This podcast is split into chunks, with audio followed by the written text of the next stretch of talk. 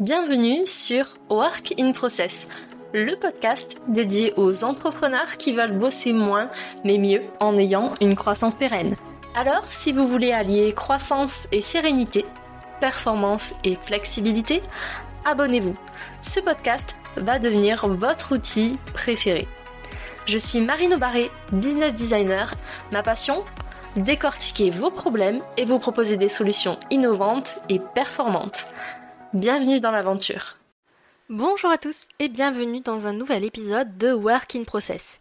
Est-ce que vous saviez que j'adore lire? J'ai énormément de livres chez moi et il y a deux thématiques qui reviennent essentiellement. Les livres business et les livres de développement personnel. Et parmi eux, il y en a un que vous connaissez probablement qui est un best-seller et qui a changé la vie de millions de lecteurs. Ce livre, c'est Les 5 blessures qui empêchent d'être soi-même, de Lise Bourbeau. Si vous ne l'avez pas encore lu, je vous invite vraiment à le lire. Mais vous vous doutez bien que je ne fais pas cet épisode simplement pour vous dire d'aller lire ce livre. Aujourd'hui, je vous propose de démarrer une saga ensemble qui s'étalera sur plusieurs mois, dans laquelle on va explorer ensemble les 5 blessures énoncées par Lise Bourbeau qui empêche d'être soi-même. Mais comme on est sur un podcast business, j'ai envie de prendre le prisme du domaine du travail.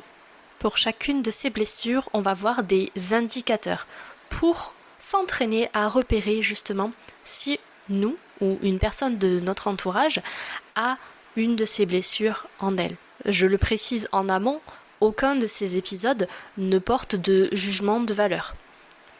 Ce que je vais vous partager dans ces épisodes, ce sont des clés de compréhension que j'ai retirées de mes nombreuses relectures de ce livre qui est vraiment une pépite. Vous l'avez compris, à la place des épisodes invités, j'aime parler de développement personnel. Et j'espère que ces sujets, qui changent un petit peu des processus, vous plaisent. Si c'est le cas, venez me le dire sur LinkedIn. Ça me ferait très plaisir d'avoir votre avis. Passons maintenant aux 5 blessures décrites par Lise Bourbeau. Selon elle, c'est des blessures qui naissent durant notre enfance, essentiellement. Il y a la blessure d'abandon, de rejet, d'humiliation, d'injustice et de trahison. Chaque blessure va adopter un masque de protection ou de fausse protection plutôt pour tenter d'éviter ces blessures. Sauf que si je vous parle de fausse protection, vous vous doutez bien qu'en fait ces masques sont là pour faire revivre les situations qui nous ont fait ressentir du rejet, de l'abandon, etc. pour pouvoir guérir ces blessures. Comme pour tout, dans la vie, il n'y a pas de hasard. Commençons par la blessure du rejet. La blessure du rejet, elle peut s'identifier lorsque, plus jeune, on a ressenti une mise à l'écart, une exclusion, un refus, et que on l'a vécu comme un rejet de soi-même, de qui on est, de son droit d'exister, de la place qu'on peut avoir. Et pour éviter de revivre cette blessure, généralement et inconsciemment d'ailleurs, on adopte un masque de fausse protection. Et ce masque, c'est celui du fuyant. Alors quand cette personne va porter son masque pour tenter d'éviter de revivre à nouveau cette blessure, elle peut avoir le raisonnement suivant. Je me sens incompris des autres. Parce que pour cette personne, être aimé, c'est être compris. Cette personne va se demander pourquoi j'existe. Parfois, elle voudra disparaître. Ou alors, elle peut avoir une pensée qui est de faire parfaitement les choses pour avoir de la valeur. C'est le biais du perfectionnisme lié au faire. Une personne qui a la blessure du rejet ne s'autorisera pas le droit à l'erreur. En termes d'attitude, bah, forcément, vu que c'est un masque du fuyant, sa première attitude quand il se sent rejeté, ou qu'il pense être rejeté en tout cas, c'est de fuir. Sortir de la pièce ou de la situation. Et s'il ne peut pas physiquement sortir d'une pièce, il va s'évader dans son imaginaire. Ça va être des personnes qui ont tendance à s'effacer pour ne pas trop attirer l'attention sur eux, ne pas déranger, ne pas prendre trop de place. Généralement, encore une fois, c'est des personnes effacées en groupe, mais qui vont vivre le rejet si elles ont une solitude qui est imposée. Et enfin, et c'est plus insidieux, ces personnes-là vont finir par se rejeter elles-mêmes. Elles vont rejeter aussi les autres, par peur d'être étouffées parce qu'elles n'ont pas eu l'habitude d'être accueillies. Et elles vont aussi rejeter les situations qu'ils ou elles ne pensent pas pouvoir gérer. Du coup, maintenant que vous savez comment identifier ce masque, très concrètement, comment est-ce qu'on peut travailler sur cette blessure-là? Comment est-ce qu'on peut prendre soin de cette blessure? Alors, la première chose, que ce soit vous qui ayez la blessure ou une personne de votre entourage, la première chose, c'est de ne pas chercher à changer la personne. De s'amener un petit peu de compassion, de tolérance, de bienveillance. Je le répète assez souvent, mais s'amener de la bienveillance à soi et même aux autres, c'est la première marque de respect. Du coup, quand on amène de la compassion, de la bienveillance, de la tolérance, ça demande d'accepter inconditionnellement les réactions de l'autre. Même si nous, ça nous met dans l'inconfort.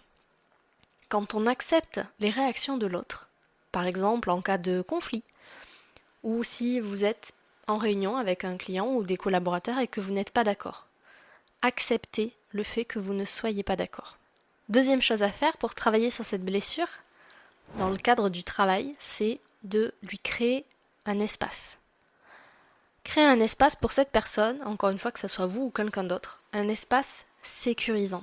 Intéressez-vous vraiment à la personne qui a cette blessure. Laissez-lui des moments seuls. Et n'hésitez pas aussi à dire à cette personne qu'elle peut vous solliciter, qu'elle ne vous dérangera pas.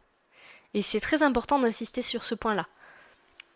Je sais qu'il y a des solopreneurs et des managers qui écoutent ce podcast. Insistez bien sur le fait que les gens ne vous dérangent pas. Et si jamais ils vous sollicitent alors que ce n'est pas le bon moment, plutôt que de les envoyer paître, dites-leur simplement que ce n'est pas le bon moment et que vous ne rejetez absolument pas ce que la personne a à vous dire d'important, mais juste que vous serez disposé à l'entendre d'ici peut-être quelques minutes. Et enfin, le dernier point, pour travailler sur la blessure de rejet en milieu professionnel, c'est de ne pas faire les choses à la place de la personne qui a cette blessure. Pourquoi? Tout simplement parce que quand vous adoptez ce comportement de sauveur, qui est généralement à de très bonnes intentions, qui est là pour aider, en fait, vous rejetez les capacités de la personne. Montrez-lui plutôt qu'elle est ou qu'il est totalement capable de faire ce qui est attendu. Après tout, si vous lui confiez une tâche, c'est que la personne a toutes les capacités, toutes les ressources en elle pour le faire. Veillez aussi à éviter la comparaison avec d'autres personnes. Une personne qui a la blessure de rejet a naturellement tendance à se comparer aux autres, parce qu'elle imagine que les autres personnes n'ont pas cette blessure. Donc ne comparez pas deux personnes entre elles. Leurs histoires de vie sont différentes, leurs personnalités, leurs sensibilités sont différentes. À la place de la comparaison, faites des feedbacks constructifs. Célébrez les points positifs. La technique, si vous avez une critique à émettre, c'est d'émettre quelque chose de positif, d'expliquer pourquoi il y a eu un point négatif et comment vous, vous l'auriez amélioré, et de terminer par un point positif. Ça renforcera la capacité et la confiance en soi de la personne qui a cette blessure-là. Et enfin, point très très important, ne coupez pas la parole d'une personne qui a la blessure de rejet. Ce type de personne a généralement une baisse d'estime d'elle-même ou de lui-même assez régulière. Comme je vous l'ai dit, c'est une personne qui réfléchit beaucoup, qui est dans l'intellect, qui remet beaucoup de choses en question. Et, à force de réfléchir, au bout d'un moment, il est possible qu'on se sente inintéressant. Ce qui n'est pas forcément la vérité. On pourra en parler dans un autre épisode. Si vous avez besoin de dire quelque chose pendant que cette personne est en train de parler, c'est une merveilleuse occasion de travailler sur vous, sur votre patience. Je sais, c'est plus facile à dire qu'à faire.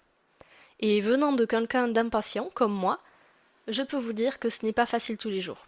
Mais quand vous acceptez inconditionnellement l'autre, vous lui laissez aussi de l'espace pour qu'il puisse ou qu'elle puisse s'exprimer. Alors voilà, j'espère que ce premier épisode sur les 5 blessures qui nous empêchent d'être nous-mêmes au travail vous a plu. On se retrouve très vite dans un nouvel épisode. Et n'oubliez pas, une personne qui a la blessure de rejet, c'est une personne qui, avant tout, a besoin de se sentir exister, d'être sûr de qui il ou elle est. Et faire ce chemin tout seul, c'est parfois compliqué. Alors, que ce soit vous ou une personne, encore une fois, de votre entourage, si vous vous reconnaissez dans tout ce que j'ai cité dans cet épisode, dites-vous une chose, vous n'êtes pas seul et vous avez le droit d'exister avec vos particularités, votre unicité, vos différences. Et je vous confie un petit secret. C'est généralement pour les différences qu'on aime particulièrement fort certaines personnes. On se retrouve très vite pour de nouvelles conversations passionnantes. Voilà, cet épisode est maintenant terminé. Merci pour votre écoute. Je vous souhaite à tous une belle journée, soirée et à très bientôt dans le podcast. Bye Cet épisode t'a plu? Tu peux le partager en me taguant ou lui laisser 5 étoiles sur Apple Podcast. Encore merci pour ton écoute, à très vite